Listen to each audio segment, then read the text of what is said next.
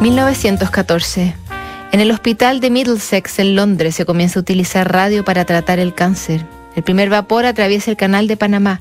Es asesinado el archiduque del imperio austrohúngaro en Sarajevo y con eso se desata la Primera Guerra Mundial.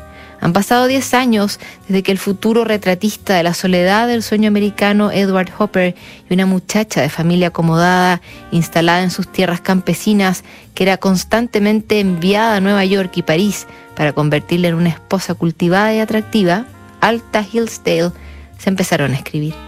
En un vaivén de cartas que ignoraban las invitaciones de Hopper y otras que rogaban por él, casi siempre con una actitud desafectada, liviana y divertida, a través de las cartas reunidas en Dear Mr. Hopper, nos enteramos de que se reunían esporádicamente cuando coincidían en Estados Unidos o Francia y sospechamos que al final Hopper sufrió por lo que Alta le confiesa el 18 de septiembre de 1914. Querido señor Hopper, supongo que tengo que empezar a contarle a algunos amigos que me casaré muy pronto con el señor Blicker. No lo decimos hace mucho y todavía me cuesta mucho creerlo, así es que no se lo he contado a nadie aún. Viviremos en Brooklyn, en el número 42 de Sydney Place, y si se animara a venir a vernos, me haría muy feliz su eterna amiga, Alta Hillsdale.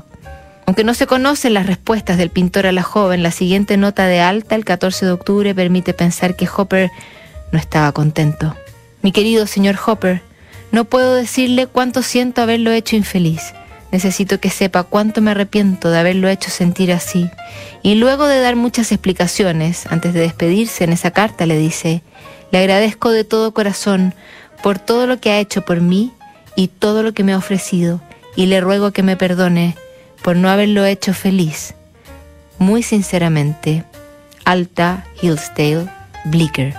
En una nota final, extrañándolo casi, le dice, parece que no es usted el tipo de hombre que puede creer en que una niña es capaz de ser platónica indefinidamente.